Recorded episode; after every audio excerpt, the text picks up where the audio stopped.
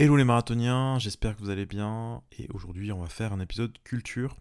Alors, je sais que les épisodes culture sont parmi les, podcasts qui font le moins de, vues.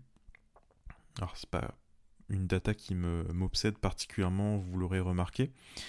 Mais euh, pourtant, je vais continuer à faire ces, euh, ces podcasts parce que ils font partie en fait des, des, épisodes les plus importants. Euh, pour vous donner un exemple, il y a quelques années de ça, un prof m'avait dit qu'une année il avait eu des, euh, des élèves qui étaient très bons, enfin des très bons élèves au sens euh, scolaire du terme, c'est-à-dire qu'ils faisaient vraiment tous les exercices, ils faisaient euh, il venait à tous les cours, il s'investissait, il revenait avec les exercices faits, etc. Et pourtant, il n'y avait pas beaucoup de progrès. Et il s'est rendu compte qu'en fait, ces étudiants-là, même s'ils étaient très assidus, en fait, n'écoutaient pas du tout de musique. Et, donc, voilà, il s'est dit, bon, là, c'est quand même particulier, et c'est peut-être une raison pour laquelle il n'y a pas beaucoup de progrès. Donc là, il leur, a vraiment recommandé de, euh, de, se mettre à écouter, à se plonger dans, euh, bah, dans l'écoute. Et c'est à partir de ce moment-là où il y a eu des changements, il y a eu des résultats. C'est pour ça que je vais continuer à vous parler de culture, et euh, enfin de culture, de, de musique au sens de découverte, etc. Et c'est pour ça qu'aujourd'hui je vais vous faire, je vais vous parler de six guitaristes qui sont un peu moins connus, alors quand je dis moins connu, euh, c'est pas forcément euh, les, les, Mike Moreno ou Gilad Exelman que je cite régulièrement. C'est des guitaristes dont je n'ai pas parlé ou je parle encore moins. Et qui sont du coup euh, voilà, encore en plus underground si on peut dire. alors pas dire que Mike Moreno et Gilad Exelman soient des, des, guitaristes ultra connus, mais en tous les cas dans le jazz ils sont quand même relativement connus. Et on va parler de... Et à chaque fois, je vais aussi vous donner un, disque ou une vidéo euh, que vous pouvez retrouver sur YouTube pour justement vous inciter à les écouter, à les découvrir. On commence tout de suite par Nierfelder. Alors Nierfelder, je me souviens encore la première fois que je l'ai écouté, c'était avec un, saxophoniste qui s'appelle Adam Newwood. Donc Adam Newwood, euh, très bon saxophoniste, euh, ténor. Et c'était un, un, concert en fait, c'est un enregistrement live où il jouait que des standards. Et je me suis dit, tiens, bon, c'est intéressant. Puis j'ai entendu parler de, ce, guitariste-là, je n'ai jamais entendu euh, avant. On va voir ce que ça donne. Et tout de suite, je me suis rendu compte que bah, il y avait quelque chose chez ce guitariste-là. Il y avait vraiment une, personnalité en fait qui se, dégageait de, ses improvisations. Donc je me rappelle, il jouait sur FIFA Fofum, uh, I Remember You, Satellite. Et à chaque fois, sur ces standards-là, on avait en fait le son, euh, le son en fait. Qui, qui pour moi, c'est ce, ce côté à la fois très rythmique, ces longues phrases avec beaucoup de chromatisme, mais c'est surtout ce sens du, time qui est euh, vraiment propre à Nier et je vous, euh, invite vraiment à le, découvrir. J'ai deux recommandations à vous faire pour Nierfelder.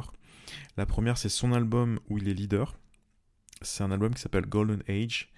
Euh, c'est un album qui est pour moi un mélange entre, on va dire, un son un peu rock des années 90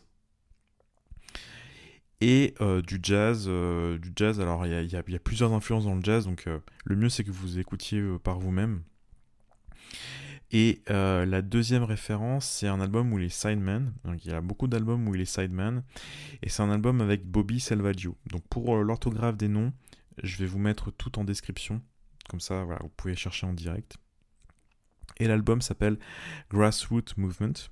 C'est un album très, euh, très funk, qui n'est pas forcément l'esthétique qui, me parle le plus. Mais en tous les cas, c'est un album, vraiment un, album très intéressant à, écouter. Et si vous aimez le genre, je vous invite à, euh, à écouter ça. Et notamment si vous êtes un peu, on va dire, pas forcément guitariste de, de jazz à 100%. Qu'est-ce que ça veut dire guitariste de jazz à 100% Mais vous voyez ce que je voulais dire. Euh, voilà, soit vous écoutez du rock, soit vous êtes euh, un peu dans différents styles, soit vous, vous êtes plutôt blues, etc ou d'autres, d'autres styles de musique encore, et eh bien je vous invite à écouter cet album-là, vous allez voir, c'est, c'est intéressant comment il apporte le, le, côté jazz dans un, un, environnement euh, funk. Le deuxième guitariste, c'est Charles Altura.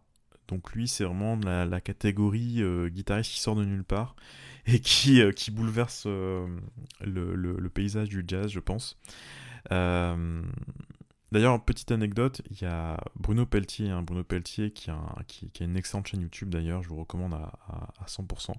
C'est un guitariste d'ailleurs que j'avais enregistré à, bah, à, Paris, il habite à San Francisco. Et il m'avait dit que il avait vu dans un concert, il avait un look un peu de, hipster avec euh, un, peu une démarche, comment dire, de hipster on va dire. Et par contre, dès qu'il a commencé à jouer, bah, c'était la, grosse claque.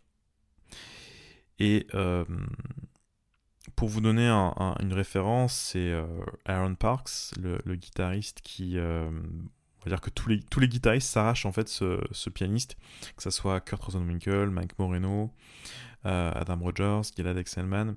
C'est Aaron Parks qui a incité Charles à, euh, à, rejoindre New York il y a quelques années, parce qu'avant il habitait à, à LA. Et euh, il me semble qu'à Los Angeles, il était beaucoup plus dans un, une esthétique fusion. Et pourtant, bah, il est capable de faire les deux en fait. Il est capable de jouer euh, du jazz, on va dire, traditionnel, euh, mais également euh, des choses un peu plus. comment dire Un peu plus, on va dire, mainstream New York, enfin de, ce qu'on retrouve aujourd'hui à New York. et du coup, bah, c'est vraiment un guitariste que je vous invite à découvrir si vous aimez on va dire le legato. si vous aimez des, des phrasés complexes, mais en même temps beaucoup de lyrisme. Euh, si vous aimez euh, les guitaristes techniques mais qui restent musicaux, eh bien il faut écouter Charles Altura. Euh, c'est, je pense, c'est un guitariste qui va être de plus en plus sollicité. parce que c'est bah voilà c'est un très très bon très très bon musicien tout simplement. Et j'attends, euh, j'attends vraiment qu'il sorte un album euh, où il est leader. Il me semble qu'il n'y a pas encore d'album où il est leader. Il est souvent sideman. Et d'ailleurs, sideman de Terence Blanchard. Et d'ailleurs, ça va être une des, d'une des recommandations pour Charles Altura. Euh, donc, un, un, un, un, live avec NPR où il joue avec Terence Blanchard.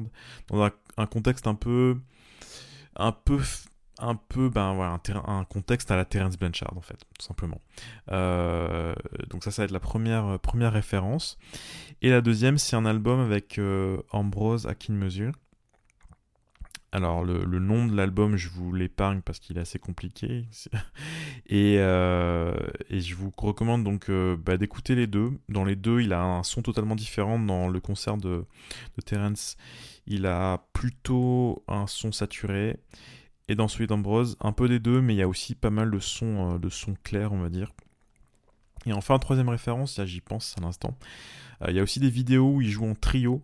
Je crois que c'est avec Colin Stranahan à, la, batterie. Et joue au trio, il me semble que c'est au 55 bar. Euh, donc voilà, il joue que des standards, il me semble. Donc je vous recommande les, trois pour vous donner donner un, avis tout simplement sur ce guitariste. Le troisième guitariste, c'est Ben Oinson. C'est un guitariste euh, australien euh, qui est arrivé il y a quelques temps maintenant euh, sur la scène new-yorkaise et c'est vraiment un guitariste exceptionnel. Si vous aimez tout ce qui est fusion, Alan Holsworth, voilà, beaucoup beaucoup de techniques, mais aussi beaucoup, beaucoup de vocabulaire, avec une recherche vraiment personnelle. Je vous recommande son, euh, son album qui s'appelle Autumn, qui est, euh, qui est un hippie en fait, donc je crois qu'il y a 4 ou 5 titres. Mais déjà, ça vous, ça vous montre que bah, c'est un, c'est un sérieux, client, on va dire. Euh, alors c'est un guitariste, euh, ça s'entend et ça se, ça voit, on va dire, qui travaille beaucoup. D'ailleurs, il y a une interview où il disait qu'il travaillait 4, euh, 4, euh, ou 6, 4 à 6 heures par jour, il me semble, son instrument. Donc on voit que c'est quelqu'un qui, en ce moment, en tous les cas, est vraiment dans une démarche de recherche, dans une démarche où il veut apporter quelque chose à l'instrument, à la, musique en, règle générale. Et euh, c'est aussi tout simplement un guitariste euh, bah, très intéressant à, écouter euh, par-delà par -delà, son côté staccanoviste de l'instrument. Quatrième guitariste, alors je sais pas exactement comment ça se prononce son nom de famille, mais je vais essayer, c'est Greg Tuohey, donc Tuohey, T-U-O-H-E-Y. Alors c'est pas vraiment un nouveau guitariste en fait, parce qu'il a, fait partie de, la scène euh, dans les années 90, mais en fait il a fait une pause de, 10 ans, sans jouer une seule note de jazz. D'ailleurs il dit euh, sur, euh, sur son site qu'il était désillusionné par rapport à la scène, la scène new-yorkaise. Du coup il est, devenu en fait guitariste de session pour des groupes de rock. Alors qu'il jouait quand même pour euh, bah, les meilleurs sax, pour les meilleurs euh, musiciens de jazz des années 90. Hein, il jouait avec Mark Turner, Seamus Blake, Harry Honig, etc. Et c'est que très récemment, enfin il y a quelques années, on va dire euh, à peu près, je dirais 6-7 ans, qu'il s'est remis à, à, enregistrer du jazz, donc à Chicago cette fois-ci. et il a sorti un album qui s'appelle First qui est assez intéressant, qui mêle pas mal d'influences. On a un côté un peu surf music, on a aussi un côté un peu, euh, bah justement, euh, indie, euh, enfin rock indépendant des New-Yorkais. On a aussi des influences, bon ça c'est une influence assez commune dans le, jazz new-yorkais, donc on a Debussy, Debussy Satie. On a un côté un peu Bill Frisell dans, enfin chez Greg. Et aujourd'hui aussi, il revient avec. Euh, il a un groupe avec Aaron Park qui s'appelle Little Big. Euh, et également un quartet avec Jérôme Sabag. Donc pour décrire un peu son son, c'est un son très, très rock, un peu. Enfin, très saturé. D'ailleurs, il, joue sur une, Fender Jaguar pour vous donner un peu pour vous donner un peu le, le contexte. Mais en même temps, il, voilà, il joue aussi. Enfin, il y, a, aussi des morceaux où il y a un son clair avec. Euh, avec de la reverb, etc. Euh, donc c'est euh, c'est un guitariste vraiment euh, à suivre, à écouter.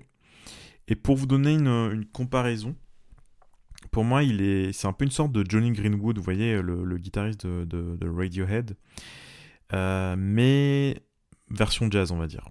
Donc, si vous aimez un peu cette esthétique-là, si vous êtes justement pas trop guitariste de, jazz à, l'ancienne, on va dire, eh bien, je vous invite à découvrir Greg Tuhey. On passe au cinquième guitariste, c'est Björn Soli. Björn Soli, c'est un guitariste norvégien. Donc je sais pas ce qu'on mange en Norvège, mais en tous les cas, euh, il y a de bons guitaristes. Parce qu'après la Gelund, on a, on a Björn. Euh, mais pourtant, Björn, il a euh, pas grand chose à voir avec la Gelund. Ça, enfin, tous les deux, ils sont pas du tout, du tout, du tout pareils. Moi, j'ai découvert Björn de façon totalement euh, bah, par hasard en fait, puisque j'étais sur, euh, j'ai acheté son album sur iTunes comme ça, juste en regardant les les personnes qui étaient sur sur l'album. Il y avait Seamus Blake, Ingrid Jensen, Matt Crazy et Bill Stewart. là, je me suis dit, ok, là, il faut que, j'écoute ce guitariste-là. Et en fait, ça a été une vraie surprise parce que on a un mélange assez, euh, intéressant. C'est-à-dire que au niveau, euh, au niveau des compositions, on a des compositions qui sont très très mélodiques, très très bien écrites.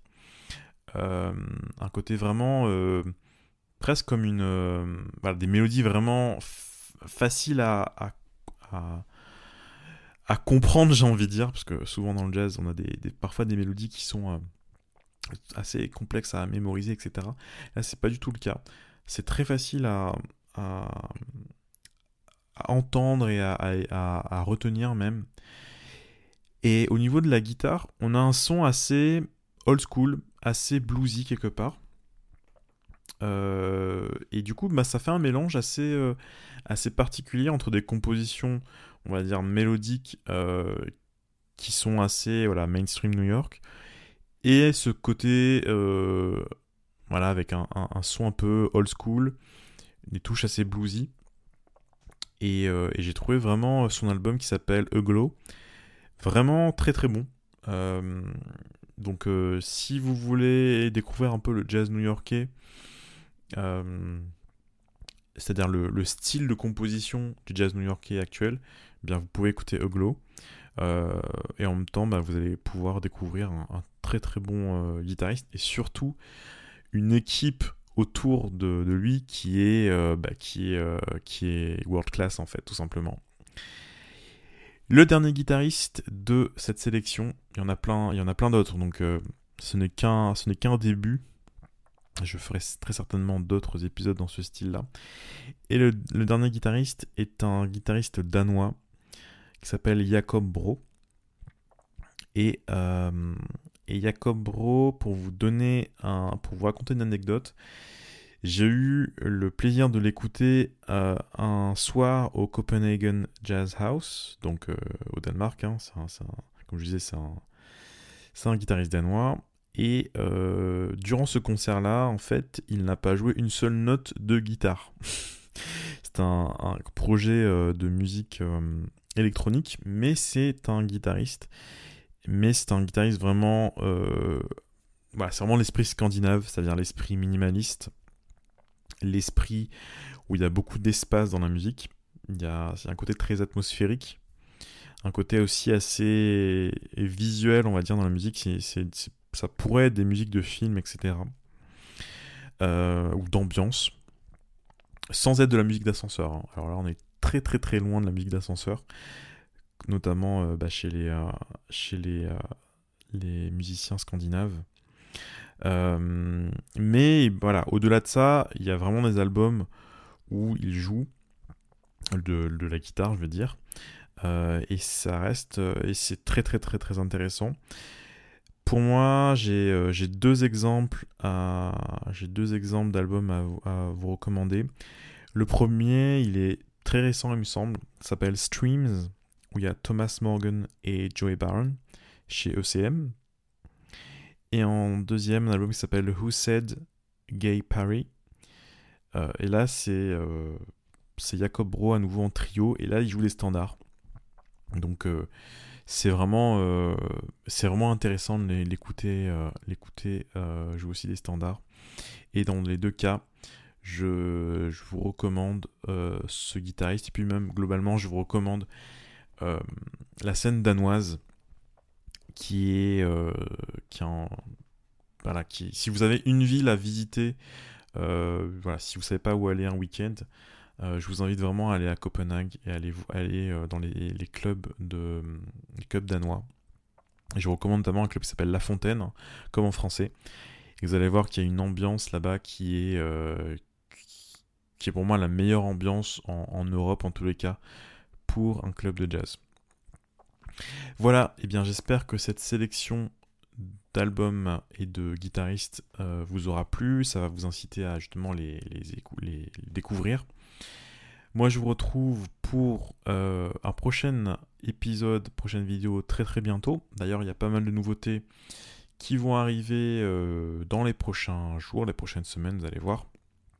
Je n'en dis pas plus. Surveillez ça. Et puis, euh, comme d'habitude, bah, pour justement avoir toutes ces infos-là, vous pouvez vous abonner à, au marathon. Le marathon, c'est simplement l'email que j'envoie. C'est la formation continue que j'envoie, qui est 100% offerte.